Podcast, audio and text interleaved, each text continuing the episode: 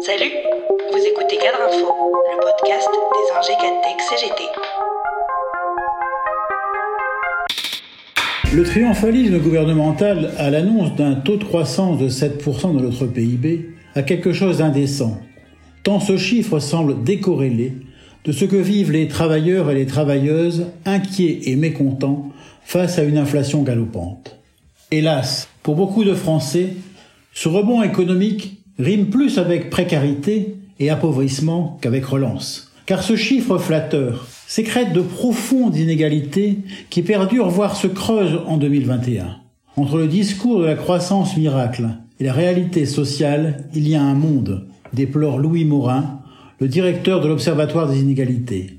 Ces chiffres ne peuvent effacer ceux révélés la semaine dernière par le rapport Oxfam. Les milliardaires français ont vu leur fortune augmenter de 86% entre mars 2020 et octobre 2021.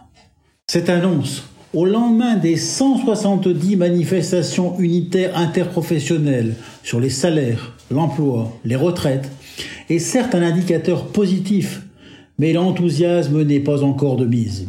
D'abord, parce que ce chiffre vient après un net recul de 8% l'année précédente. C'est donc avant tout une correction de trajectoire après une année assombrie par la pandémie.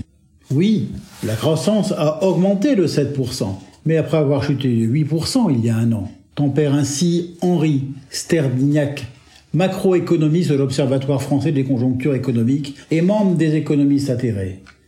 Par rapport à la situation normale, il nous manque 2,4% de croissance. La situation reste donc moins bonne qu'en 2019. Qu'importe. Le déjà candidat Emmanuel Macron espère que ces chiffres vont redorer son bilan et a dépêché son gouvernement pour nous expliquer que cette croissance était inédite depuis 1969 et que le nombre de chômeurs a atteint son plus bas niveau depuis près de 10 ans. Selon Elisabeth Borne, cette baisse aurait même plus qu'effacé la hausse du chômage provoquée par la crise sanitaire et la mise à l'arrêt de l'économie. Ces indicateurs, ressassés à l'envie, n'effacent en rien le bilan économique et social calamiteux d'Emmanuel Macron. Le retour aux indicateurs de 2019, ce n'est ni plus ni moins qu'un retour à une situation profondément inégalitaire, à une situation de précarité galopante.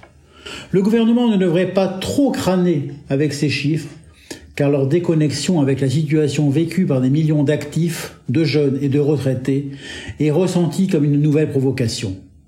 Dans ce contexte, il est évident que les mobilisations sociales vont se poursuivre pour remettre au centre du débat politique les exigences sociales.